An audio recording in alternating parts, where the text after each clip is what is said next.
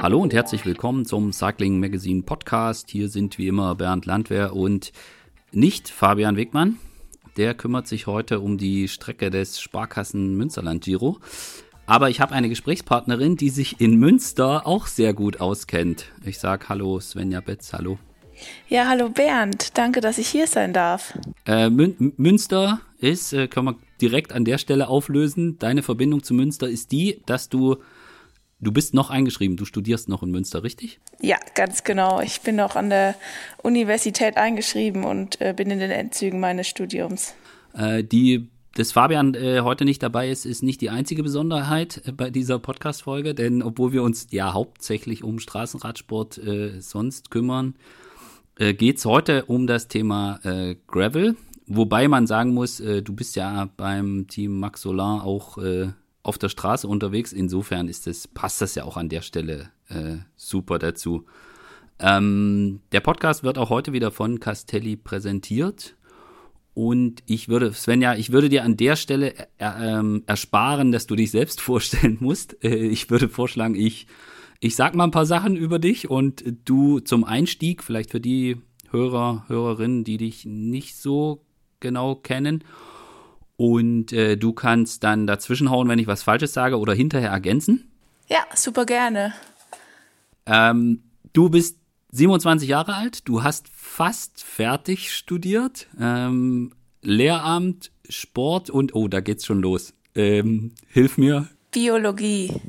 Du fährst für das Team äh, Max Solar Rose. Ja, ganz genau. Du bist relativ spät zum Radsport gekommen, wenn ich das richtig weiß. Du hast äh, andere Sportarten gemacht, ähm, Fußball gespielt, äh, du hast auch Skispringen gemacht. Und äh, es klingt, klingt für mich so wie Bewegungsmensch. Also bist, bist du jemand, der schon immer viel in Bewegung sein musste, schon als Kind und daher auch verschiedene Bewegungssportarten ausprobiert hat? Ähm, ganz ehrlich muss ich sagen, als Kind war ich gar nicht so sportlich aktiv. Also ich habe irgendwann dann angefangen, Fußball zu spielen, weil es irgendwie auch jede oder jeder gemacht hat. Ähm, aber so wirklich ganz sportlich war ich damals noch nicht. Und richtig angefangen hat es dann eigentlich erst durch meine Schwester, als die das Laufen angefangen hat. Dann habe ich da auch mit angefangen und dann kam da eins zum anderen. Dann hat sich das irgendwie so entwickelt und dann ja über verschiedene Eckpunkte, Fußball, Skispringen, Sportstudium, dann alles Mögliche ausprobiert.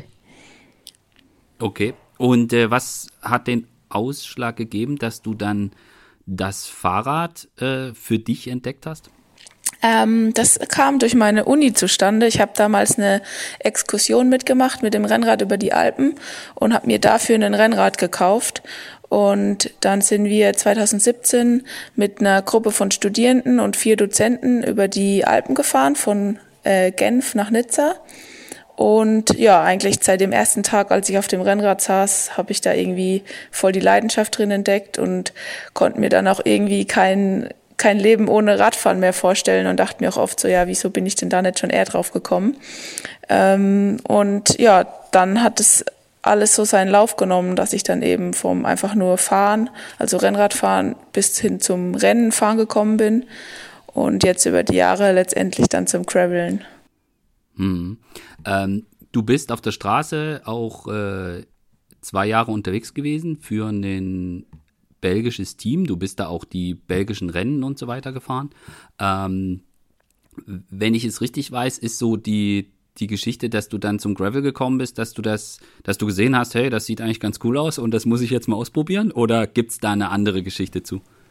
Ja, also tatsächlich die ganze Geschichte, wie sich das bei mir so entwickelt hat, vom Anfang ähm, damals von der Transalp bis jetzt heute, ist irgendwie ähm, ja super äh, interessant und würde jetzt hier auf jeden Fall ausarten, wenn ich jetzt von vorne anfangen würde. Ja.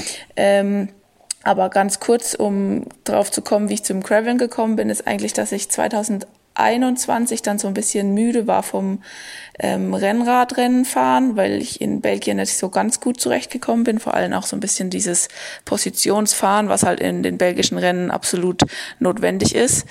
Ähm, und dann mhm. habe ich mich über meinen Trainer und über den Erik Horsthemke so ein bisschen in diese Gravel-Szene eingelesen und dann haben wir mich einfach spontan äh, zu so einem Gravel-Rennen angemeldet und dann bin ich 2022 quasi ähm, ja einfach komplett ohne irgendwie Vorbereitung mit meinem Crossrad bei dem Gravel-Rennen in Polen gefahren ähm, und hatte dann da so viel Spaß, dass ich für mich gesagt habe, das ist eigentlich fast noch mehr mein Ding als Straßenrennen und ähm, habe dann da ein bisschen mehr dran festgehalten und mich da ähm, noch mehr in den Gravel-Rennen da etabliert und da Rennen gefahren. Mhm. Also es waren eigentlich mehrere Zufälle, die dann zusammengekommen sind. Und dann lief das alles in Belgien auch nicht mehr ganz so gut. Also ich bin viel gestürzt. Ähm, ich hatte dann keinen Spaß mehr bei den Straßenrennen, weil es mhm. ähm, auch keine Ergebnisse mehr für mich gab. Also es waren eigentlich nur noch ähm, Rennen fahren ums Überleben und weil jedes Mal stand man an der Stadtlinie und dachte sich eigentlich, hoffentlich komme ich hier sturzfrei, sturzfrei ins Ziel und irgendwie halt nicht abgehangen zu werden. Und ja, für mich musste dann irgendwie eine Veränderung her und dann hat sich das mit dem Graveln ganz gut ergeben. Und äh, zu dieser Saison bist du quasi auch in deinem, deiner neuen Mannschaft äh, auch direkt mit dem Ziel gestartet, dass für dich die, die großen und die wichtigen Gravel-Events auch die Ziele sind, wo du äh, teilnehmen möchtest und natürlich auch mit den, mit den UCI-Rennen, wo du schon im vergangenen Jahr äh, sehr, sehr erfolgreich warst und dass es jetzt quasi diese Saison auch die erste ist, wo du dich ja fast äh, mit einem sehr großen Fokus, ich hätte jetzt fast komplett gesagt, aber mit einem großen Fokus auf die, auf die Gravel-Rennen konzentrierst. Ist das richtig? Ja, ganz genau. Also ich habe letztes Jahr dann ähm, zu Sebastian Fenke und Christian Müller wieder Kontakt aufgenommen. Ich bin ja damals schon mal in dem Team gefahren, als wir noch genau. Placeworkers hießen, also ganz am Anfang mhm. meiner ähm, Radkarriere und habe dann quasi gefragt, wie das denn ausschauen würde mit Graveln und dass ich eigentlich ganz gern wieder zurückkommen würde, weil es damals eben auch eine sehr schöne Zeit war. Und dann mhm. haben wir das so ein bisschen ähm, ja ausgekaspert und dann haben wir gesagt, ja gut, es gibt zwei ähm, Frauen, die fürs Graveln zuständig sind, also Finja und ich. Und ähm, Straße ist dann so ein bisschen quasi zweite äh, Priorisierung. Und ja, genau, das ähm, läuft jetzt bisher auch ganz gut. Also wir sind jetzt eigentlich fast nur Gravel-Rennen gefahren. Und bei mir, beziehungsweise auch bei Finja, liegt jetzt eigentlich der, der Gravel-Fokus ähm, ganz weit oben. Mhm. Mit dem großen Highlight Unbound. Ähm, das ist das, wo, wo wir heute hauptsächlich drüber sprechen wollen. Ähm, Wer es jetzt nicht so intensiv verfolgt hast, äh, du bist ähm, Elfte geworden. Und äh, ich vermute mal, bei dem größten, wichtigsten ähm, Gravel-Rennen der Welt äh, ist das für dich, wo du zum ersten Mal dabei warst, eine, eine äh, sehr gute Platzierung und ich denke, du wirst damit auch zufrieden sein. Oder täusche ich mich? Doch, auf jeden Fall. Ich bin sehr zufrieden. Ähm, es war auf jeden Fall erstmal ein wahnsinns tolles Erlebnis, da überhaupt dabei zu sein. Mhm. Ähm, genau, ich war eine Woche mit in den USA in Kansas und es war einfach von vorne bis hinten dieser Reise ein total tolles Erlebnis und dann war dieses ähm, Rennen, was dann am Ende unserer Reise stattgefunden hat, einfach nur noch wie so ein Highlight. Ähm, okay. Und ich habe das mit ähm, ja mit also ich habe alles aufgesaugt, was irgendwie ging. Und das war dann natürlich schon ganz toll, dann da ins Ziel zu kommen. Und dann ich wusste während des Rennens überhaupt nicht, auf welchem Platz ich lieg, weil es ein komplettes Durcheinander war. Ähm, und war mhm. dann tatsächlich ehrlich gesagt ein bisschen überrascht, dass ich doch Elfte geworden bin, weil ich das Gefühl hatte, dass ich eher weiter hinten bin. Und habe mich dann natürlich noch mehr gefreut, dass ich so weit vorne reingefahren bin bei dem Rennen. Und ehrlich zu sein, war es bei den Konditionen gar nicht selbstverständlich, überhaupt ins Ziel zu fahren und das macht die ganze Sache dann natürlich irgendwie noch besser. Mhm. Also über die Schlammschlacht reden wir gleich noch. Äh, ja. wenn, wenn, wenn, jetzt jemand, wenn, wenn jetzt jemand kommt, der keine Ahnung hat äh, vom Gravel-Sport, ich sag mal so, vielleicht äh, noch ein bisschen weniger als ich, äh, wenn wenn's da, du bist ja einige jetzt gefahren, wenn es jetzt irgendwie heißt, ja, anbauen, warum ist das denn so, so groß und so bedeutend? Ähm, was sagst du dann? Also wie kannst du das am ehesten vielleicht verpacken, was das Besondere an diesem Event ist? Ähm, ja, das ist gar nicht so einfach, weil Graveln an sich so ein bisschen undefinierbar ist ähm, und für viele mhm. auch so ein bisschen unbekannt. Also man kann es nicht so ganz in eine Schublade stecken wie jetzt Rennradsport, sondern es ist halt viel, mhm. viel, viel vielfältiger. Und jetzt selbst die einzelnen Rennen, die ich bisher gefahren bin, jedes war auf eine andere Art und Weise komplett anders. Und ähm, Unbound ist halt das Besondere, weil es das gibt schon so lange dieses Rennen und in Amerika ist die äh, Gravel-Szene auch nochmal eine ganz andere als bei uns in Europa. Das heißt, es mhm. gibt viel mehr Fahrerinnen und Fahrer, die da ähm, aktiv im Gravelsport sind und auch die, ähm, ja, so die Basis ist halt schon viel größer ausgebaut. Ja. Und das Besondere an Arnbound ist dann eben, dass es relativ lange ist. Also es sind 330 Kilometer, 202 Meilen, was natürlich schon mal eine ähm, sehr lange Distanz ist. Distanz ist. Mhm. Und es ist dadurch, dass es in Kansas ist, sehr, ähm, also es gibt gibt sehr lange gerade Straßen, wo man einfach nur zehn Kilometer lang geradeaus fährt. Ich würde sagen, das ist auch was sehr Besonderes, ähm, speziell für die ähm, USA. Und dann kommt halt noch dazu, dass es irgendwie so den Ruf hat von der inoffiziellen Weltmeisterschaft im Graveln, weil es eben so bekannt ist. Und um mhm. es ähm, anderen Menschen etwas leichter im Erklären zu machen, vergleiche ich es immer ganz gerne so ein bisschen wie mit dem Ironman auf Hawaii für die Triathleten ähm, okay. wo quasi jeder ganz gern hin möchte. Und es gibt mhm. ja auch fürs Ahnbahnrennen quasi Jedermannrennen. Also man kann da einfach sich an, also sich anmelden und damit fahren. Man muss da nicht irgendwie sich für qualifizieren. Und dadurch hat es, glaube ich, so ein bisschen so eine Historie, ähm, dass mhm. das einfach so, mhm. so ein großes Event ist. Spürt man das direkt, wenn man da hinkommt? Dass es anders, dass es größer ist? Ja, total. Also ähm, ich war, wir waren eine Woche vorher schon dort. Da war diese kleine Stadt, also Emporia, leer. Also mhm. es war wie ausgefegt und dann hat man wirklich jeden Tag gemerkt, dass da ein paar mehr Menschen kommen. Und ab Donnerstag war dann da Halligalli. Also die Stadt war randvoll. Man hat Millionen Fahrradfahrer und Fahrerinnen gesehen. Ähm, es wurde eine Expo aufgebaut und also diese Veränderung, es war wirklich Wahnsinn und auch wirklich alles Mögliche dabei. Also jung, alt, ähm, mhm. Ausländer, also von anderen Ländern, heimische. Das war wirklich ein total tolles Gefühl, da irgendwie mittendrin zu sein und wirklich riesig. Also eine riesige Veranstaltung in, die, in der Stadt. Und ist, ja. ist es, hat sich das noch so diesen Charakter bewahrt, dass man da auch so locker miteinander umgeht und jeder auch mit jedem so ein bisschen quatscht? Oder hast du das schon so wahrgenommen, dass das schon, okay, das ist ja für viele echt kompetitives Highlight? Oder muss man da unterscheiden zwischen den Top-Fahrer, Fahrerinnen und denen, die das so als Abenteuer mitnehmen?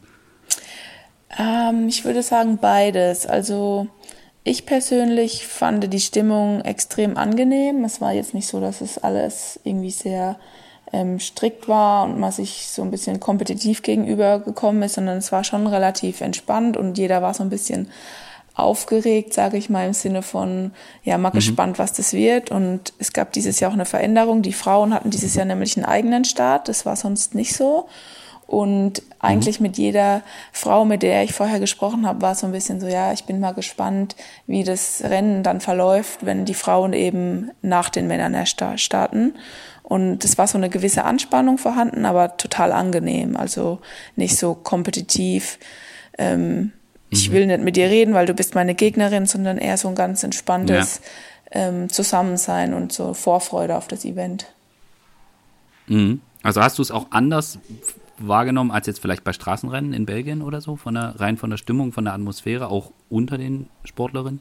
Ja, total. Also ich muss sagen, generell die Stimmung beim Graveln ist ein bisschen lockerer als beim Straßenrennen. Ähm, also ich kann natürlich nur aus meiner Sicht sprechen und wie ich Klar. das subjektiv wahrgenommen habe. Aber ich fand äh, damals in Belgien bei den Straßenrennen das schon immer sehr kompetitiv. Also man war schon sehr wenig im Kontakt mit anderen Mädels mhm. oder mit anderen Teams. Man war immer so in seiner Teambubble und man war auch so ein bisschen so vorher und nachher auch kompetitiv unterwegs und nicht so, ich halte mal ein leckeres Bläuschen mit jemandem. Also vielleicht mhm. ist es auch oft ähm, anders und ich habe das nur so wahrgenommen, dass das bei mir so war. Ja. Aber ich persönlich finde es in der Gravel-Szene ähm, oder auch im Crossen im Winter eigentlich sehr viel angenehmer, so dieses Drumherum, mhm. Ähm, mhm. was das Kompetitive so angeht und die, die Stimmung so. Das ist mehr so ein bisschen mhm. so ein Lifestyle und dadurch, dass halt auch, glaube ich, viele kommen, die das einfach nur aus Spaß machen und deren Hobby das mhm. ist ähm, und sich das natürlich dann mit Profis vermixt, ähm, ist die Stimmung so ein bisschen gelassener als mhm. jetzt im, im puren Profi-Rennradsport, meiner Meinung nach. Mhm. Das mit dem eigenen Startblock für die Frauen, ähm, gut, du hast jetzt nicht den Vergleich zu, der, zu den vergangenen Jahren, weil du das erste Mal dabei warst, aber was denkst du, das war, war eine gute Sache?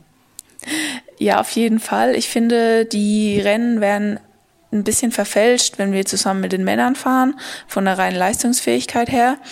Ähm, mhm. Und sobald irgendwie 50, 60, 70 Frauen am Start stehen, finde ich es eigentlich total toll, wenn die Frauen ihren eigenen äh, Start bekommen. Wenn es weniger sind, ist es immer so ein bisschen schwierig ähm, was in Europa natürlich dann öfter mal der Fall ist, dass nicht ganz so viele Frauen sind. Deswegen ist es da auch oft noch gemixt. Ähm, aber wenn zu viele Frauen sind, finde ich das eine gute Sache. Wobei jetzt beim Anbauen war es ziemlich irrelevant, weil sich da nach zehn Kilometern in dem Matsch, Matsch eh alles vermischt hat. Also das war so ein bisschen. ja. ähm, man kann jetzt quasi auch nicht sagen, ist es eine Verbesserung oder eine Verschlechterung, sondern es hat sich eh nach einer halben Stunde alles vermischt. Mhm. Bevor wir jetzt noch konkret auf das Rennen ähm, eingehen, du, also für dich, du hast gesagt, du warst eine Woche vorher da. Es war für dich auch so eine Art Abenteuer, weil ähm, es ist jetzt nicht so, dass du äh, dass es für dich kein Problem ist äh, und zu sagen, jo, ich nehme da einfach so teil, sondern es ist für dich ja schon auch eine Besonderheit und äh, auch mit einem erheblichen Aufwand, auch ähm, was jetzt auch den, den finanziellen Aspekt betrifft, verbunden. Vielleicht kannst du uns da ein bisschen einen Einblick geben, was, was da alles dahinter steckt, wenn man sagt, okay, ja, ich, ich will da gerne dran teilnehmen und das ist wichtig für mich, äh, was du da alles in Bewegung bringen musst, damit das tatsächlich klappen kann. Ja, das war auch ähm, ehrlich gesagt gar nicht so einfach, weil es natürlich mit USA und Flügen eine große Reise ist. Ähm, ich hatte damals nach der WM letztes Jahr so ein bisschen geguckt, was gibt's denn alles für Rennen und bin dann irgendwie auf Arnbahn gestoßen. Also ich muss auch ganz ehrlich sagen, bevor ich in diese Gravel-Szene gekommen bin, hatte ich auch gar keine Ahnung, was Arnbound ist. Ähm, ich musste es dann auch erstmal meiner Familie erklären, ähm, dass ich da mhm. gerne fahren will. Und ähm, dann hat sich das alles so ein bisschen, ähm, ja, Step by Step ergeben, ob ich dann da überhaupt mitfahren kann. Mein Team hat dann gesagt, also wenn wir irgendwie einen Startplatz bekommen, dann darfst du den haben, dann schicken wir dich quasi mhm. in die USA. Und ich habe jetzt auch Support von meinem Team bekommen. Also die haben mich da jetzt auch echt unterstützt, haben mich quasi finanziell da ein bisschen entlastet. Das war natürlich trotzdem noch ein großer Aufwand. Ähm, und zum anderen hatte ich das Glück, dass ich mit dem Sepp Breuer und dem Basti Samek zusammengeflogen bin. Ähm, die zwei mhm. sind jetzt auch immer ganz viel in der Gravel-Welt unterwegs und die haben mich da quasi jetzt mitgenommen, hatten dann einen Flug für mich mitgebucht und ähm, hatten mich dann da auch mit in die Unterkunft untergebracht und dann hatte ich auch von Schwalbe aus Support dort, ähm, so dass mhm. ich dann da gar nicht mehr so viel Aufwand hatte, was das alles anging. Und dafür bin ich auch unheimlich dankbar, dass die ähm, mich da mitgenommen haben und dass mein Team dann gesagt hat, ja, wir, wir unterstützen dich für die Reise, weil es natürlich auch ein tolles Ding ist, dann da irgendwie eine Fahrerin in Anbound, bei Anbound dabei zu haben. Und ähm, genau, letztendlich war ich dann ab dem Punkt, wo ich in den Flug, ins Flugzeug gestiegen bin, einfach nur richtig glücklich, jetzt darüber zu fliegen und dann da dabei zu sein. Und habe, ja, mhm. wie gesagt, das von vorne bis hinten aufgesaugt, alles mitzunehmen und ähm, diese Woche einfach zu genießen und das mhm. habe ich auch gemacht. Also ich muss sagen, die ganze Woche war ein total tolles Erlebnis. Und ähm, wofür ich sehr dankbar bin und was ich auf jeden Fall nicht so schnell vergessen werde. Was ich über die Strecke weiß, ist, du hast vorhin schon gesagt, da geht es irgendwie viel gerade raus, äh, geradeaus und äh, es ist jetzt äh, landschaftlich wahrscheinlich nicht so die die tollste Umgebung. Also du bist wahrscheinlich schon andere Gravel-Rennen gefahren, wo es deutlich schöner war, sag ich jetzt mal. Ist das was, was du dann auch wahrnimmst? Äh, oder bist du dann schon in so einem Wettkampf so drin? Oder ist täuscht der Eindruck und du fandst das total toll, so landschaftlich oder so? Ähm, Streckentechnisch. Um auf deine erste Frage einzugehen, also im Rennen ist es immer so ein bisschen ähm, zweiseitig. Also in manchen Passagen kriege ich total viel mit von der Landschaft, in manchen Passagen dann auch mhm. gar nichts ähm, wenn man dann so ein bisschen im Delirium ist. Ähm, ich habe aber mhm. versucht und ich bin auch mit dem Ziel an die Startlinie möglichst dieses Rennen auch genießen. Also nicht nur irgendwie mhm. auf Ach und Krach da durchzukommen, sondern ich wollte diese im letzten, letztendlich fast 13 Stunden auch irgendwo ein bisschen genießen und das habe ich auch geschafft. Also ich hatte auch Phasen, wo ich wirklich dann wieder ein Grinsen im Gesicht hatte und wo es mir richtig gut ging. Mhm. Ähm, ich hatte auch zum Glück vorher ein bisschen die Strecke angeguckt. Also wir sind direkt dann nach unserer Ankunft ähm, die letzten 130 Kilometer abgefahren. Und da muss ich sagen, ich hatte wirklich fünf Stunden lang ein Grinsen im Gesicht. Ähm, okay. Es war so cool, dort zu sein und diese Landschaft anzugucken, weil es einfach was komplett anderes war. Es war wie auf einem mhm. anderen Planeten und auch ganz ähm, ja, schwierig in Worte zu fassen, aber ich habe immer gesagt, diese Weite, also die, die Graslandschaften, die gingen einfach in den Horizont über und man hatte so ein bisschen mhm. das Gefühl, dahinter kommt irgendwann das Meer. Und es war einfach unfassbar weit und äh, diese Weiden mit den Rindern und diese tollen Gravelstraßen, also da war es wirklich super, super schön. Ähm, und zwischendurch war die Landschaft auch echt richtig, ja, einfach mhm. Ähm, Im Vergleich zu anderen Rennen ist es natürlich echt oft einfach nur stumpf geradeaus und man sieht dann irgendwie in weiter Ferne die einzelnen Fahrer und Fahrerinnen verteilt ähm, und kommt gefühlt nicht wirklich vorwärts. Aber mhm. also ich kann es nur empfehlen, das mal gesehen zu haben und ich bin unheimlich froh, das jetzt auch mal erlebt äh, zu haben. Ähm, und ja, jedes Gravel-Rennen hat irgendwie andere tolle Seiten, das es mit sich bringt. Und ja, die Landschaft da in Kansas ist schon irgendwie was ganz Besonderes. Das heißt, man muss gut mit sich im Reinen sein, wenn man da fahren will und kann sich auch so ein bisschen verlieren in der Gegend, in dem Rennen, oder? Voll, voll. Also man kann da einfach komplett verloren gehen und ich hatte öfter mal die Momente, wo ich in so einem Flow war und man fährt einfach, mhm. man pedaliert, man guckt einfach nur geradeaus und teilweise rollt es dann auch richtig schnell, weil der Schotter so schön ähm, einfach ein gutes Gravel-Schotter ist und man fährt und mhm. fährt und ja, also das ist richtig flowig teilweise und die Landschaft dann, es ist wirklich Wahnsinn. Also ja, auf jeden Fall ziemlich cool, da so eine lange Strecke gefahren zu sein.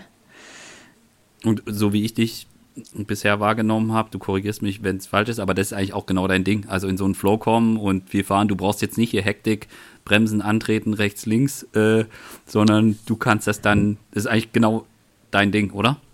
Ja, ganz genau. Also hast du richtig gesagt. Kann ich so nicht anders wiedergeben. Voll. Das heißt, wenn ich dich jetzt frage, äh, 2024, äh, kann man Svenja direkt wieder einbuchen? Ähm, ja, also wenn ich die Chance habe, würde ich auf jeden Fall wieder fahren. Ähm, wenn es jetzt gleichzeitig vielleicht ein anderes tolles Rennen ist, würde ich auch in Erwägung ziehen, nochmal ein anderes Rennen zu fahren, weil ich jetzt Arnbound quasi schon mal erlebt habe. Ähm, aber wenn ich die Chance nochmal hätte, würde ich auf jeden Fall wieder machen. Einfach weil es so ein Charakter von, weil es einfach dieses große Event ist. Und natürlich vielleicht auch noch ein Top-Ten-Platz auch nochmal schön wäre, aber ähm, ja, also ja, wenn ich die Chance hätte, würde ich auf jeden Fall nochmal zusagen. Bevor wir jetzt ganz konkret über dein Rennen sprechen, äh, was ist es, worauf es bei so einem langen Rennen, bei so einem Kurs darauf ankommt, wenn man da vorne dabei sein möchte? Also ähm, ganz wichtig auf jeden Fall ist Verpflegung, dass man von Anfang an ähm, ja, Kohlenhydrate nachschiebt in Form von Gels, ähm, mhm. weiß ich nicht, ähm, Riegel, wie auch immer. Ähm, dann natürlich Material braucht man Gutes, das da irgendwie 330 Kilometer übersteht, ohne zu zerfallen und natürlich auch irgendwie vielleicht ein bisschen aerodynamisch ist. Ähm, eine passende Übersetzung für die Flachstücke, aber auch für die vielen Anstiege, weil ich dachte mir in dem Rennen so oft, wenn mir noch mal jemand erzählt, Anbound sei flach, ähm, ist es nämlich nicht. Also von daher eine passende Übersetzung. Ähm, ja, gute Ernährung und dann natürlich vorher auch dass man einfach nicht so lange auf dem Rad sitzen kann. Also auch einfach das physische ähm, vom Rücken, von den Beinen her, dass man so eine lange Zeit schmerzfrei auf dem Rad überhaupt verbringen kann. Mhm. Ist das, ist das ein Thema? Also äh, durch die, also mit welchen mit welchen Problemen hast du da zu kämpfen, abgesehen jetzt rein von den Beinen? Also gibt's, gibt's, hat man bei sowas wie jetzt nicht bei einem Straßenrennen, wo äh, alle paar Meter jemand steht und eine Flasche reicht oder man zurück zum Auto kann, um sich was zu holen. Ist das Versorgungsthema das größte oder was würdest du sagen, was ist so die, die Schwierigkeit hm, dabei? Also Versorgung. Ähm, klappt bei mir tatsächlich ganz gut. Ähm, ich habe da mit dem Trinkrucksack eigentlich gute Erfahrungen gemacht. Also ich habe dann einfach meine Trinkrucksäcke Trinkrucksäcke getauscht. Das klappt super. Also das ist zum Beispiel auch was, an, was man im mhm. Straßenradsport ja überhaupt nicht kennt, dass man sich während des Rennens selbst versorgen muss. Ja. Und das finde ich auch eine tolle Herausforderung, mhm. weil man dann einfach vorher planen muss, okay, wann kriege ich welche Flasche, wie viel muss ich mitnehmen, muss ich vielleicht auch einen großen Trinkrucksack mitnehmen, weil ich vielleicht über mehrere Stunden keine Verpflegung angereicht bekommen kann. Ähm, lauter solche Sachen. Ähm, genau, für mich persönlich war die Verpflegung jetzt, das hat gut hingehauen. Man hat ja auch zwei Verpflegungszonen ähm, quasi mhm. durchfahren, wo man dann Sachen äh, neu bekommen konnte. Ähm, für mich persönlich ist ganz wichtig, dass ich so Athletik ganz viel mache, also für die Rückenstabilität, dass ich da keine Rückenschmerzen kriege.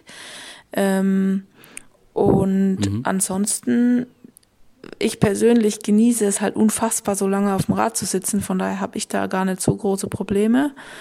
Ähm, und kann mich eigentlich auch immer ganz okay. gut aus diesen Tiefs wieder rausfahren, wenn ich dann wirklich mal in so ein Tief fall, wo ich mir denke, oh, was machst du hier eigentlich? Dass ich dann eigentlich so meine Methoden gefunden mhm. habe, ähm, mir dann wieder zu denken, hey, komm, fahr weiter. Äh, kommst schon ins Ziel und ähm, mach dir jetzt keine blöden Gedanken, sondern hab Spaß und genieße es. Von daher muss ich sagen, habe ich da eigentlich gar nicht so große Schwierigkeiten. Ähm, und ich muss sagen, mir hat es auch mhm. unfassbar mhm. viel Spaß gemacht, so lange und so eine ähm, lange Distanz zu fahren. Fand ich schon richtig, richtig cool.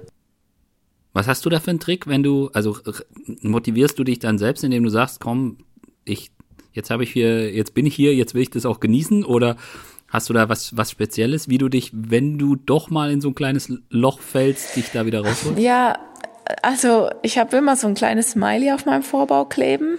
Und wie, auch wenn es sich vielleicht ein bisschen blöd anhört, okay. aber ich gucke das dann an und denke mir dann, ja, meine, meinen Teil dazu und dann kriege ich meistens auch wieder ein Lächeln ins Gesicht und das hilft dann immer total. Und dann denke ich auch oft daran zurück, wo ich eigentlich herkomme mhm. und was eigentlich wirklich zählt und kann mich dann da eigentlich wieder in den meisten Fällen ganz gut motivieren. Mhm. So, jetzt äh, mach mal den Schwenk zu deinem zu deinem Rennen in diesem Jahr. Was hattest du dir für einen Plan zurechtgelegt? Oder für, braucht man für so ein langes Rennen gar keinen Plan? Mm, doch, also ich glaube, einen Plan zu haben ist schon ganz gut. Ähm, einfach auch, um das mhm. so ein mhm. bisschen in Teile einteilen zu können. Ähm, und ehrlich gesagt bin ich als ich mich auf Anbauen vorbereitet habe, schon so ein bisschen mit dem Ziel dahin, dass ich ein möglichst gutes Ergebnis einfahren möchte, weil natürlich so ein gutes Ergebnis in so einem Rennen auch viel bewirken kann. Ähm, ich muss aber auch sagen, mhm. dass ich dann so ein bisschen während meiner bisherigen Saison so ein bisschen davon abgedriftet bin, auf ähm, Teufel komm rauf, da irgendwie ein gutes Ergebnis einfahren zu wollen, sondern mehr dieses, eigentlich möchte ich es viel mehr genießen und Spaß drumherum haben und auch die Vorbereitung mehr genießen können und dann auch die Zeit vor Ort ein bisschen mehr genießen können, als einfach nur dieses, okay, ich muss da irgendwie ein gutes Ergebnis einfahren, weil ich persönlich die Erfahrung gemacht habe, wenn ich mir dann selbst zum Druck mache, dass es dann meistens eher nach hinten losgeht. Ähm, genau, und von daher hat mich mein mhm. Coach bestmöglich darauf vorbereitet, was die Belastung angeht und auch das, so das Psychische. Und ich bin dann mit dem Ziel ins Rennen für mich die bestmögliche Leistung rauszuholen und gleichzeitig aber auch Spaß zu haben und es genießen zu können. Und letztendlich kommt es halt auf so viele Komponenten drauf an, ob man letztendlich eine Top-Platzierung hat oder vielleicht keine Top-Platzierung. Es können so viele Defekte passieren. Ähm, es kann, ja, wettertechnisch kann so viel eintreten, dass man dann doch irgendwie vielleicht nicht ganz das Ergebnis erreicht, was man will. Und das Einzige, was ich eben nicht wollte, ist irgendwie enttäuscht von dieser Reise nach Hause zu gehen. Und genau von daher mhm. ähm, habe ich mir dann so ein bisschen währenddessen meinen Plan abgeändert von von einer möglichst Top-Platzierung hin zu, ich möchte das möglichst ähm, ja, genießen und Spaß haben. Und das hat auch gut geklappt und von daher bin ich auch mit meinem Elften letztendlich super zufrieden. Ähm, ich habe mir dann das Rennen so ein bisschen mhm. eingeteilt in ähm, Punkte, die ich kannte vom Recon vorher und dann, okay, jetzt sind es noch 200 Kilometer, jetzt sind es noch 100, ähm, jetzt sind es nur noch 60 und dann, okay, nach, jetzt sind es nur noch 30, das ist jetzt auch irgendwie nur noch ein Katzensprung. Und genau, so hat es dann auch gut geklappt. Mhm. Bist du viel alleine gefahren? Ähm, ja, da tatsächlich bin ich zwischendurch immer wieder auch alleine gefahren, weil ich nach, also erstmal nach dieser Match-Section war es eh komplett zerstreut, so dass sich dann da erst wieder ein paar Gruppen zusammenfinden mussten. Und dann war ich sehr oft in kleinen Gruppen, also drei, vier, vielleicht mal fünf Fahrer, Fahrerinnen. Und nach der ersten Verpflegungszone war ich dann auch noch mal eine ganze Weile alleine, weil dann da auch alle komplett zerstreut rauskamen. Und die letzten 60 bin ich dann auch noch mal ganz alleine gefahren. Okay, das klingt schon nach halbe Strecke alleine. Ja, ganz halbe war es nicht, aber schon richtig viel. Also Trucker zum Beispiel bin ich ja die letzten 90 alleine gefahren. Das war dann wahrscheinlich noch mal ein bisschen mehr an einem Stück alleine. Jetzt Armband war mhm. ein bisschen zerstückelter alleine. Ähm, genau. Von daher war es so ein bisschen suboptimal, weil auf den geraden Ebenen ist es natürlich immer ein Vorteil, wenn man in einer Gruppe fährt. Ja. Ähm, genau, aber das war einfach dann der Rennverlauf, den der es so ergeben hat. Mhm. Jetzt haben wir die Match-Action schon mehrfach angesprochen. Beschreib mal, wie du das erlebt hast. ja, ich glaube, die kann man auch äh, nicht außen vor lassen. Und ja, jetzt haben wir nee. sie wirklich schon ein paar Mal angesprochen. Ähm, es war so, dass es vor dem Rennen ähm, so ein bisschen fraglich war, okay, regnet's, regnet's nicht, was macht man für Reifen drauf, ähm, wird's matschig, wird's nicht matschig. Und dann war aber so, okay, also wenn es vorher regnet, dann wird's richtig matschig. Und dieser Matsch ist nicht so, wie wir ihn jetzt vielleicht kennen, dass es einfach ein bisschen schmutzig ist, sondern es war so ein bisschen wie Erdnussbutter. Also total klebrig, versteint, also ganz viele Steine da drinne. Und ähm, der klebte überall, also wirklich ähm, wie, wie, eine, wie eine Erdnussbutter. Und mhm. ähm, dann war es tatsächlich so, dass es an, am Abend vorher, beziehungsweise am Tag vorher nochmal richtig viel geregnet hat. Und dann war klar, okay, diese Muddy Section wird auf jeden Fall matschig sein. Und die kam nach, ich glaube, 18 Kilometern. Und oh, wir sind da reingefahren. Mhm. Ja, also direkt am Anfang. Wir sind da reingefahren als, als Pack. Also wir waren noch alle Frauen mhm. waren zusammen. Ähm, und keine drei Meter konnten wir fahren, dann waren wir, waren wir festgesteckt. Das Rad war komplett mit Matsch voll. Es hat von äh, null auf jetzt irgendwie zehn Kilo mehr gewogen. Ähm, und man hat auch die ganzen Männer, die vor uns gestartet sind, quasi in dieser Muddy Section schon stecken sehen oder laufen sehen oder rennen sehen, ähm, weil das quasi, denen ging es eben genauso. Und ja, letztendlich war die dann zehn Kilometer lang, diese oh, Section, wo so übler äh, Matsch war. Zwischendurch war es immer wieder ein bisschen besser, dann konnten wir auch mal wieder ein bisschen rollen aber man ist total viel gelaufen, also Radschultern oder ähm, tragen, weil schieben ging in dem Matsch natürlich auch nicht, weil sich der überall verfangen hat. Und es haben sich dann quasi neben dem Weg, haben sich quasi links und rechts in der, in der Wiese so, so zwei wie Trails entwickelt, wo dann die ganzen Fahrer und Fahrerinnen ähm, durchgefahren sind. Und dann konnte man auch ein bisschen fahren in der Wiese. Ähm, Genau, aber auf dem Matsch keine Chance. Und mhm. ein Riesenproblem war dann natürlich, dass ähm, total viele Defekte passiert sind. Also ganz viele Fahrerinnen und Fahrer konnten das Rennen quasi nach dieser ähm, Sektion gar nicht mehr weiterfahren, weil Schaltwerke abgerissen sind, Ketten kaputt, ähm, der Matsch so tief drinne hing, dass es quasi gar nicht mehr weiterging. Das war natürlich mhm. dann super schade. Und genau, ich wusste dann, dass man auf jeden Fall gut aufpassen muss, dass das Material hält. Und weil ich eben so im, im, Kopf hatte, okay, auf gar keinen Fall hier irgendeinen Defekt einfahren, weil dann ist das Rennen direkt vorbei.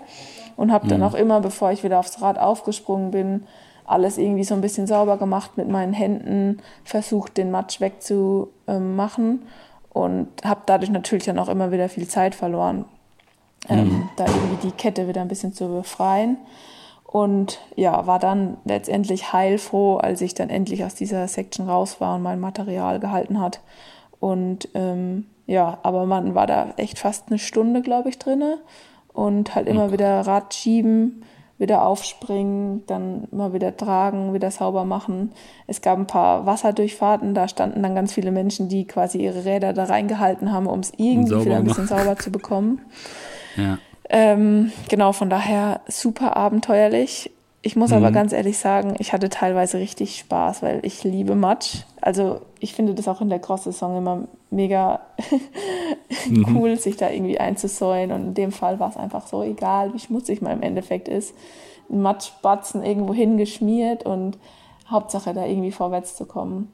Ähm, mhm. Von daher, es hat das Rennen auch super interessant gemacht.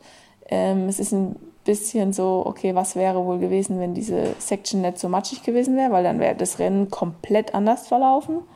Ähm, okay. Aber gut, das weiß man im Nachhinein nie. Also äh, hätte, mhm. hätte Fahrradkette. Ähm, von daher war es so. Und ähm, ja, ich für mich habe das Beste draus gemacht. Andere mhm. Fahrerinnen sind vielleicht ein bisschen besser durchgekommen, aber andere sind halt auch gar nicht durchgekommen oder halt mhm. weit hinter mir. Von daher hat es die äh, Muddy Section auf jeden Fall sehr interessant gemacht und auf jeden Fall auch, glaube ich, eine Austragung, die so schnell nicht vergessen wird, weil über diese Muddy Section wahrscheinlich jeder sehr lange sprechen wird. Ja, und äh, gab jetzt auch einige, die, die da Kritik geäußert haben und gesagt haben, naja, also so geht es eigentlich nicht. Äh, wie siehst du das? Also sagst du, ja gut, das gehört halt einfach mal mit dazu, wenn das Wetter halt so ist? Oder sagst du, naja, also das war das war schon so krass, dass man vielleicht in Zukunft überlegen muss, ob man das tatsächlich in den Parcours einbaut. Ähm, tatsächlich finde ich, wenn es eine Ausweichstrecke gibt, wenn sowas tatsächlich schon geplant ist, da hätte man die in dem Fall schon nehmen können, weil mhm. es war halt wirklich für viele das Rennen einfach nach 20 Kilometern vorbei und das ist, das wünscht man halt niemanden. Also das wünscht mhm. man eigentlich seinem, seinem härtesten Konkurrenten, wünscht man sich eigentlich nicht, dass sowas passiert, weil es soll ja eigentlich für alle auch irgendwie fair bleiben. Und mhm. ähm, insbesondere für die jeder Männer und jeder Frau und die das halt wirklich nur zum Spaß, sage ich mal, machen, die dafür ein Heidengeld ausgeben, ähm, um dieses Rennen zu fahren, dann direkt am Anfang so eine Section, die halt vielleicht das Material kaputt macht, ähm, ja. ist fraglich, ob das dann wirklich sein muss. Für ein mhm. Profirennen muss ich ganz ehrlich sagen, ja, man muss halt irgendwie damit zurechtkommen. Also man muss ja. sich dann halt eine Lösung suchen und letztendlich ist es ja für alle gleich. Also es ist jetzt nicht so, dass ein, ein Teil irgendwie durchgekommen ist ohne Matsch, weil so wie beim Zeitfahren vielleicht, wenn man zeitversetzt startet und die letzten kriegen dann voll den Matsch ab und die ersten gar keinen. Ähm, mhm. wir mussten da alle durch und es war für alle gleich. Von daher, ja, ist ein bisschen zwiespältig. Ähm, mhm. Aber wenn es natürlich eine Ersatzroute gibt, was es ja angeblich ähm, gab, dann hätte man das schon einfach verlegen können und den, diesen großen Matschblock umfahren können. Mhm. Mhm. Ähm, euer Rennen hat die Caro gewonnen, Caro Schiff. Äh, du kennst sie auch gut. Habt ihr, ist das so, dass dass ihr euch dann auch äh, vor Ort, ähm, also du warst doch schon Gast, äh, glaube ich, im Podcast und ähm, ihr kennt, seht euch wahrscheinlich sowieso häufiger, äh, gerade wenn man so ein Abenteuer unternimmt. Ähm, hast du mit ihr äh, darüber gesprochen, wie sie das erlebt hat? Oder habt ihr hinterher gar keine Zeit gehabt, äh, weil dann alle schon wieder nach Hause reisen? Oder ist es schon so, dass man, gerade wenn man jetzt auch aus dem gleichen Land kommt und sich, äh, sich vielleicht kennt, äh, dass man das dann noch äh, intensiver hinterher auswertet, was und wie da passiert ist? Ähm, genau, also an der Stelle erstmal mega Respekt und herzlichen Glückwunsch an Caro. Also, dass sie den das abschießt und gewinnt, absolute Meisterstärke. Also wirklich richtig, richtig cool und ich glaube auch für den europäischen Radsport eine richtig coole Sache. Ähm, ich habe mich mega gefreut, als ich gesehen habe, dass äh, Caro wirklich gewonnen hat. Ähm, und das muss man auch erstmal schaffen. Von mhm. daher richtig starke Leistung. Ähm, um auf deine Frage einzugehen, ich hatte leider keinen persönlichen Kontakt mehr zu ihr, weil ich direkt nach dem Rennen dann zurückgefahren bin zum Haus, weil ich dann kalt war und auch irgendwie so ja. komplett müde und auch gar nicht so groß diesen Mädchenrummel Lust hatte. Mhm. Und ich glaube, in dem Moment war bei Caro auch so viel los, da ähm, ja. hätte äh, jeder kam dazu, jeder wollte Interviews haben. Ähm, ich hätte ihr gern persönlich gratuliert, ich habe es dann aber per WhatsApp gemacht, habe geschrieben und sie hat sich auch sehr gefreut. wir haben jetzt noch nicht intensiv drüber gesprochen, wie es letztendlich war.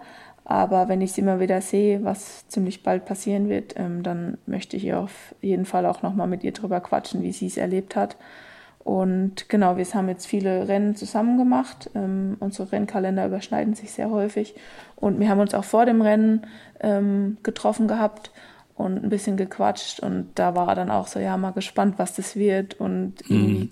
man kann es überhaupt nicht einschätzen. Auch so, wir Europäerinnen kommen da rüber in die USA. Und ich meine, die US-Frauen, die sind schon, da sind schon richtig gute dabei. Also da muss man dann auch erstmal zeigen, dass wir Europäer auch Radfahren können. Und wir mhm. hatten dann noch so spaßeshalber gesagt, so ja, wir gucken mal und äh, zeigen denen mal, dass es auch noch woanders ähm, Fahrerinnen gibt, die gut Radfahren können.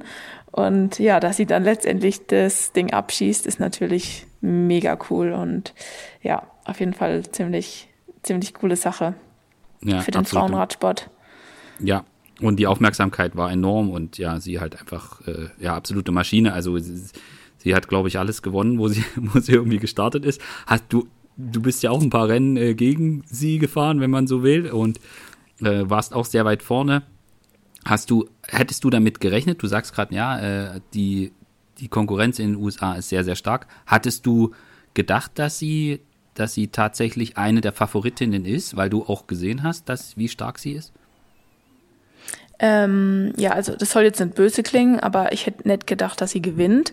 Ähm, mhm. Ich wusste, dass sie super stark ist und ich habe sie auch mit zu den Favoriten gezählt, irgendwie in die Top 5, Top 10. Ähm, ja. Vielleicht auch Podium, aber dass sie es wirklich gewinnt, hat, glaube ich, ähm, mhm.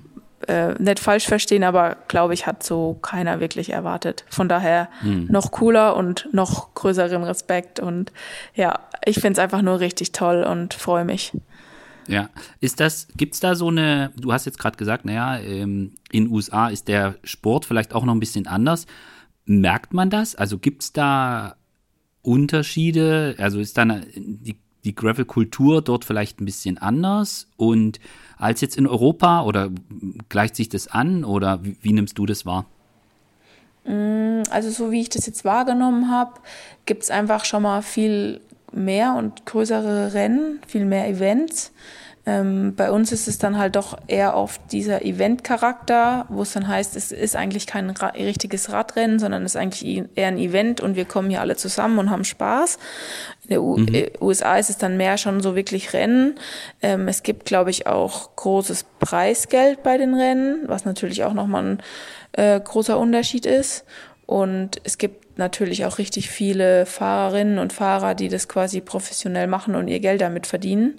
Ähm, mhm. Gibt es jetzt bei uns in Europa auch schon einige, aber ich glaube noch lang nicht so viele und die Dichte ist auf jeden Fall noch nicht so groß wie da drüben. Und ich glaube auch so in der allgemeinen Bevölkerung ist, wenn man da drüben, also ich kann jetzt ja nur das sagen, was ich wahrgenommen habe und ich war ja, jetzt auch ja. wirklich nur in einem sehr kleinen Teil von Amerika.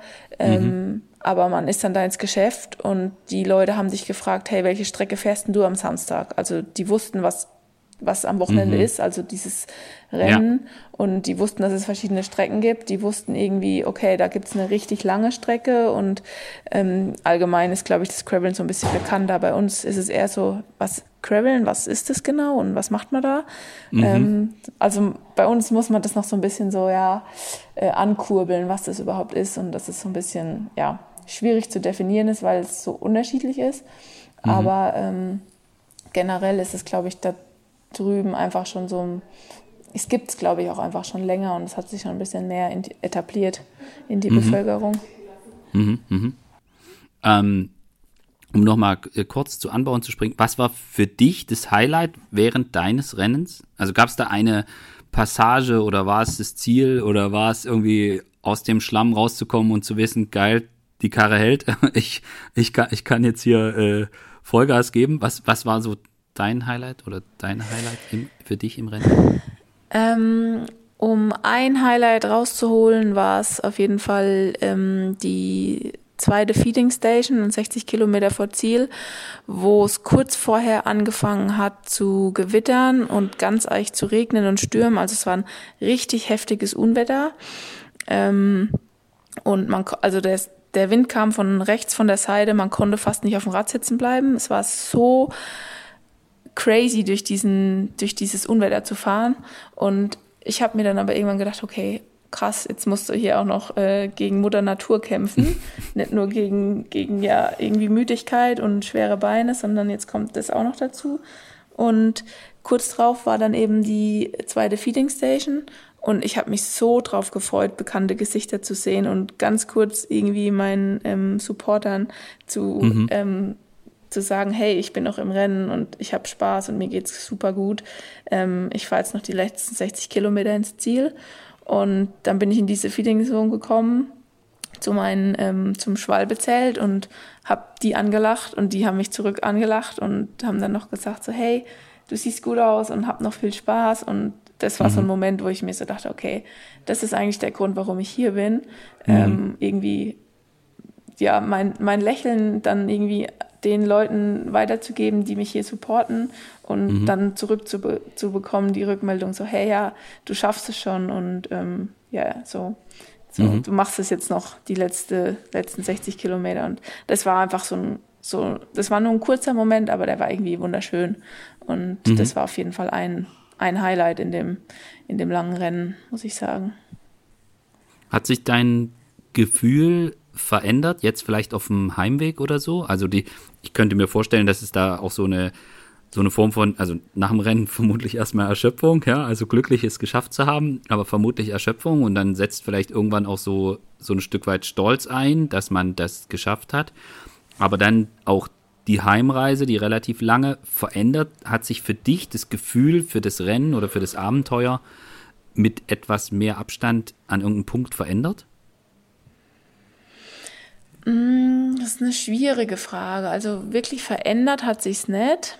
Ähm, beziehungsweise das Rennen an sich hat sich nicht verändert. Das ist irgendwie jetzt so in meinen Erinnerungen, ist das so abgespeichert. Mhm.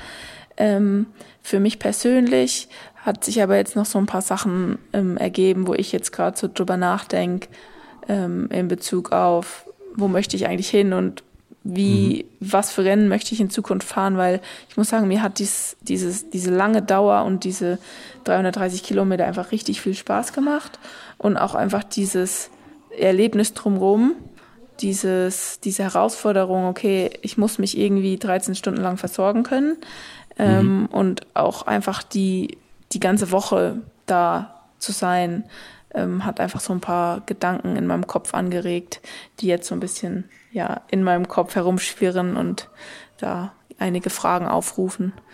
Ähm, genau, aber so richtig verändert hat sich jetzt im Nachhinein das Rennen, Rennen nicht. Mhm. Also klar, man denkt da manchmal so, okay, was wäre wenn? So hätte vielleicht irgendwas anders klappen können oder was hat man vielleicht falsch gemacht, was lief gut. Ähm, mhm. Aber wir haben das analysiert. Ich habe das mit meinem Trainer so ein bisschen ähm, plus minus aufgeschrieben. Also was lief gut, was lief mhm, vielleicht mhm. nicht so gut, was können wir im nächsten Rennen anders machen, dass es vielleicht besser läuft. Das ja. habe ich gemacht und das tut auch total gut. Ähm, und ich liebe es, solche Rennen auch zu, ja, zu recappen, nochmal drüber nachzudenken. Ähm, mhm, genau, aber halt so, wie ich mich in dem Moment gefühlt habe, das ist und das bleibt so. Das also bleibt so. Da, da verändert sich jetzt auch, glaube ich, mit der Zeit nichts, mehr. mehr. Ähm, das wäre jetzt tatsächlich meine nächste Frage gewesen, was du in der Vorbereitung oder so äh, beim nächsten Mal anders machen würdest. Du hast gerade angesprochen, ihr habt es analysiert. Was sind da so die, die Punkte, die für dich da klar geworden sind? Ähm, ja, also so in der Vorbereitung würde ich, glaube ich, gar nicht so viel anders machen. Das hat alles schon ganz gut hingehauen. Mhm. Ähm, für mich persönlich war es so ein bisschen, ich hatte wunderbare Tage vorher ähm, und war wirklich wie auf so einem auf so einer Höhenwolke geschwebt, ähm, mhm. weil einfach auch die Eindrücke so toll waren. Und dann war es so ein bisschen, dass es zum Rennen hin so ein bisschen die Stimmung dann ein bisschen angespannter wurde und für mich persönlich dann auch so ein bisschen, okay, jetzt kann es aber langsam losgehen, so. Ja. Jetzt ja. so, so langsam muss ich jetzt hier nimmer rumhängen und irgendwie mir die Strecke angucken, sondern ich will jetzt losfahren, mhm. ähm, wo man sich halt vielleicht überlegen könnte, okay, vielleicht macht es fürs nächste Mal mehr Sinn, vielleicht ein, zwei Tage weniger vorher zu haben und vielleicht lieber danach noch ein, zwei Tage dran zu hängen. Mhm. Solche Sachen. Mhm. Ähm, aber ich muss auch ganz ehrlich sagen, ich finde es total interessant, das dann im Nachhinein zu analysieren, wie ich mit solchen Sachen zurechtkomme. Und mhm. ich finde, das ist Teil davon und das macht mir total viel Spaß und ich habe das Glück, dass das meinem Trainer auch total viel Spaß macht, mhm. ähm, so dass er mich da ähm, bestmöglich unterstützt und solche Sachen dann auch einfach, ja, das sind eigentlich nur Kleinigkeiten, aber die können teilweise echt viel verändern. Also da mhm. tickt auch jeder Sportler, jede Sportlerin anders, aber für mich mhm. funktioniert es so. Und okay. ähm, genau, das ist jetzt so ein Punkt, den ich, ähm, wo ich jetzt vielleicht fürs nächste Mal eine kleine Veränderung vornehmen würde. Ja. Du hast gesagt, dass dir so, dass dir das lange sehr viel Spaß gemacht hat und da du so ein bisschen weißt oder darüber nachgedacht hast und Gedanken sind geschwirrt und du so ein bisschen weißt, wo du hin willst. Äh, kann, willst du die Gedanken lieber noch ein paar, noch ein bisschen schwirren lassen oder, oder äh, kann ich dich jetzt direkt danach fragen? Ähm, also die Gedanken schwirren auf jeden Fall noch. Ich habe da auch noch keine Lösung beziehungsweise noch keine richtige Antwort für mich gefunden. Mhm, mhm. ähm, aber was ich weiß, ist, dass ich auf jeden Fall mein Studium jetzt über den Herbst und Winter fertig machen will, dass ich mhm. das mal so aus dem Kopf habe und dass ich dann da auch wirklich dann ja, vielleicht neue Türen öffnen können, wenn das erstmal fertig ist. Mhm. Ähm, und auf der anderen Seite möchte ich auf jeden Fall den Gravel-Radsport weitermachen. Ich glaube, ich würde die Straße komplett fallen lassen. Also da fehlt mir gerade komplett die Motivation mhm. für nächste Saison. Also klar, irgendwie noch so deutsche kleine Rundstreckenrennen, mal just for fun, da habe ich Bock drauf. Aber jetzt irgendwie, dass ich bei UCI-Rennen an den Start gehe, fehlt mir gerade komplett die Motivation. Mhm. Ähm, und dann wirklich den Fokus auf Graveln mhm. und vielleicht auch in Richtung, dass man sagt, so ja, ein ähm, bisschen, bisschen länger vielleicht sogar noch, die UCI-Rennen, ähm, vielleicht ja, Rennen wie Arnbound oder dann ja so, so ähm, ja, nicht Ultras, sondern eher so Richtung, ja, ein bisschen mehr diese langen, langen Rennen und mhm. aber genau weiß ich auch noch nicht, wie es weitergeht. Schwirrt das noch. ist immer ein bisschen schwierig. Schwirrt mhm. noch. Ähm, muss ich mir noch ein paar Gedanken zu machen. Und letztendlich, ja, bei mir ist es oft so, es kommen dann irgendwie so einschlagende Ergebnisse dazu, die mich dann oft in irgendeine Richtung bringen. Mhm. Ähm, von daher lasse ich das so ein bisschen auf mich zukommen und jetzt die Saison ist ja auch noch relativ jung, also es kommt ja auch diese Saison noch einiges auf mich zu.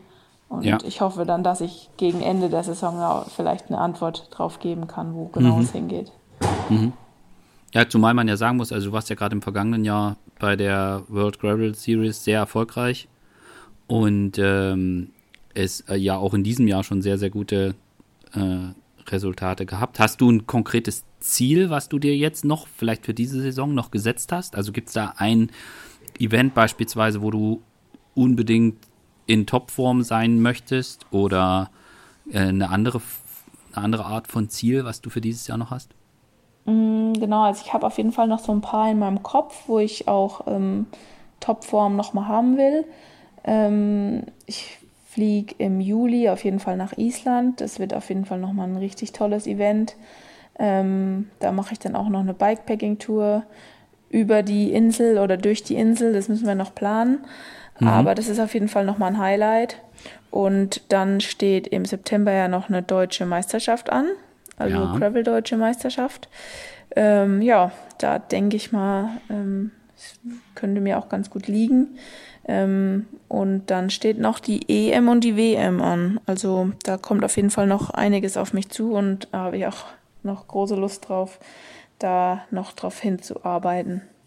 Also das sind tatsächlich auch die Highlights für dich jetzt, äh, nachdem Unbound vorbei ist, für dieses Jahr. Ja, genau.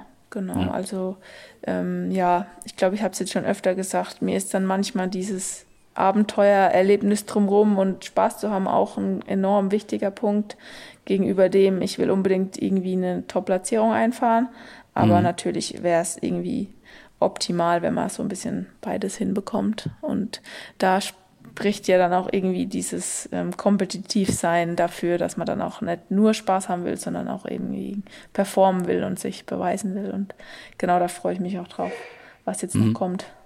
Also das steckt schon auch so ein bisschen, also dieses, dieser Ehrgeiz, äh, der ist da schon auch Teil deines Sportlerinnenlebens, oder? Ja, voll. Also es gehört schon echt dazu und ich glaube, ohne den ähm, ja, also ein bisschen muss man ja auch angetrieben werden. Und ich glaube, da mhm. gehört Ehrgeiz auf jeden Fall dazu. Was, also wenn du, wenn du einen, einen Wunsch hättest, in welche Richtung sich der, der Gravel-Sport für dich verändert, was, was würdest du sagen, wo, wo ist das, wo du sagst, okay, da könnte er vielleicht noch zwei, drei Schritte machen? Ist es klassisch das Thema Aufmerksamkeit oder ist es das Thema, dass, dass es äh, dass eher darum geht, sich diesen eigen, etwas eigenwilligen Charakter zu, zu bewahren und vielleicht auch gar nicht zu extrem in diese kompetitive Richtung zu gehen? Was wäre so dein Wunsch für die Entwicklung dieses Sports?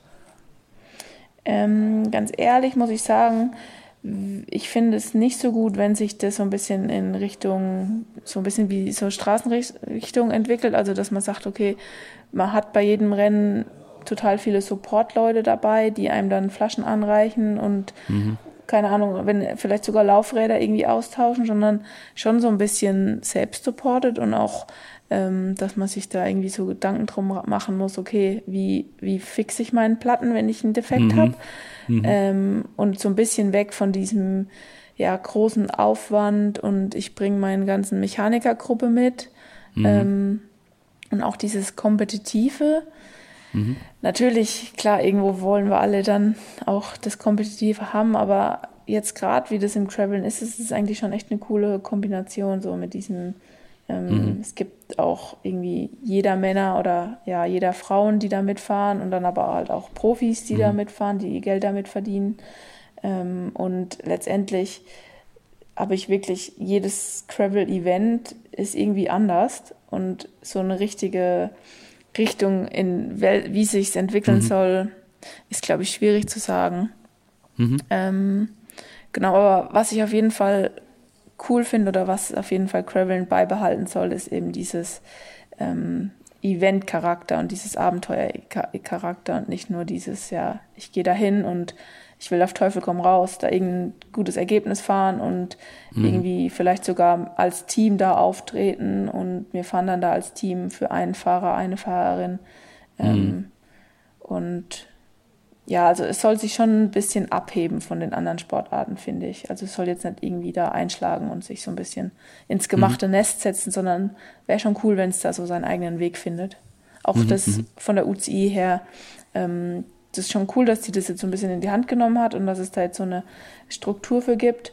Aber selbst da, jedes Rennen hat irgendwie andere Regeln. Bei jedem Rennen ist eine andere ähm, Vorschrift von Frauen haben ihren eigenen Start, Frauen fahren mit den Männern zusammen. Es gibt Altersklassen, es gibt keine Altersklassen. Mhm. Ähm, also das ist alles noch ein wildes Durcheinander und ähm, da muss man mal gucken, wie sich das dann weiterentwickelt. Wo das hingeht. Ja. Aber liegt wahrscheinlich auch ein bisschen an den Sportlern und Sportlerinnen, äh, wie sich das entwickeln wird. Äh, das, was sie mehr oder weniger dann auch äh, draus machen. Ja.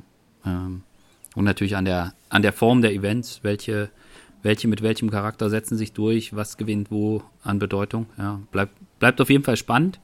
Ja. Und ähm, so wie ich das vorhin rausgehört habe, wirst du dem Sport noch länger erhalten bleiben. Insofern äh, kann man dann bei dir nochmal nachfragen irgendwann. Ja, Und. hoffentlich. Mhm.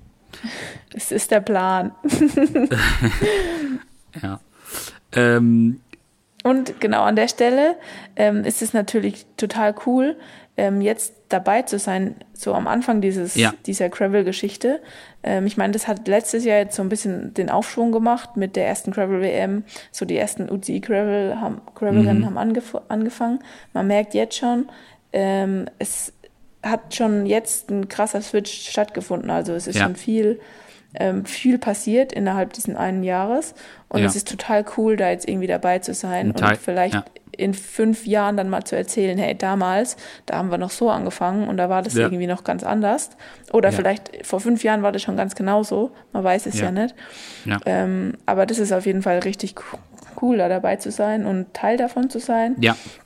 Und wenn ich kann, dann würde ich auch gerne so ein bisschen ähm, Teil, also aktiver Teil sein, also irgendwie vielleicht mhm. junge Frauen dazu zu motivieren, hey, versuch das mal aus mhm. oder Ähm, ja. Setzt euch mal auf ein Gravelrad, ähm, fahrt einfach mal. Das geht auch gar nicht darum, irgendwie möglichst schnell irgendwo anzukommen. Und es geht vielleicht auch einfach nur darum, überhaupt irgendwo anzukommen oder einfach nur zwei Stunden an der frischen Luft zu fahren. Und oder für Kids, ähm, mhm. Die müssen sich nicht irgendwie auf ein Straßenrad setzen und da ähm, stumpf irgendwelche Asphaltstraßen entlang fahren, sondern hey, setzt aufs, aufs Mountainbike, aufs Gravelrad, geht mhm. mit denen raus in die Natur. Und ich meine, so kann sich das ja auch ein bisschen entwickeln, einfach dieses, ja, ja als Familiending oder auch einfach als Ausgleich mhm. neben, einem, neben einem Beruf. Und genau da würde ich persönlich als Person auch gerne einfach so ein bisschen dazu beitragen, mhm. dass das mhm. so, sich so ein bisschen entwickeln kann. Ja, also Svenja sagt, Leute, geht graveln. Äh, ich schließe ja. mich dem an. äh, äh, vielen Dank äh, für deine Ausführungen. Äh, wir müssen irgendwann mal Teil 2 planen. Und äh, also danke schon mal. Und ja, wir sehen uns am 16. Juli in Stuttgart. Steht das nach ja. wie vor im, in deinem Plan drin? Ja, ganz genau. Also ich fahre jetzt in zwei Wochen die deutsche Straßenmeisterschaft. Da mhm. switche ich jetzt mal wieder auf mein Straßenrad. Und genau, dann werde ich am 16. Juli beim Stuttgart Grand Prix dabei sein, worauf ich mich sehr freue. Und was ich total cool finde, dass es jetzt endlich mal einen, noch ein Frauen-Straßen-Profirennen gibt. Ähm, genau, wir haben uns ja die Strecke auch schon mal angeguckt. Mhm. Und da freue ich mich auf jeden Fall sehr drauf. Und dann sehen wir uns da auch mal wieder. Sehr cool. Danke, Svenja. Äh, danke an alle fürs Zuhören. Und ich sage an der Stelle bis zum nächsten Mal. Dann ist Fabian hoffentlich auch wieder mit dabei. Danke, Svenja. Ja, ganz vielen lieben Dank, Bernd. Und ähm, super cool, dass ich hier im Podcast sein durfte. Ich habe mich sehr gefreut. Und ja, danke an die Zuhörer und Zuhörerinnen ans, fürs Zuhören. Bis zum nächsten Mal. Bis in Stuttgart. Bis zum nächsten Mal. Ciao. Ciao.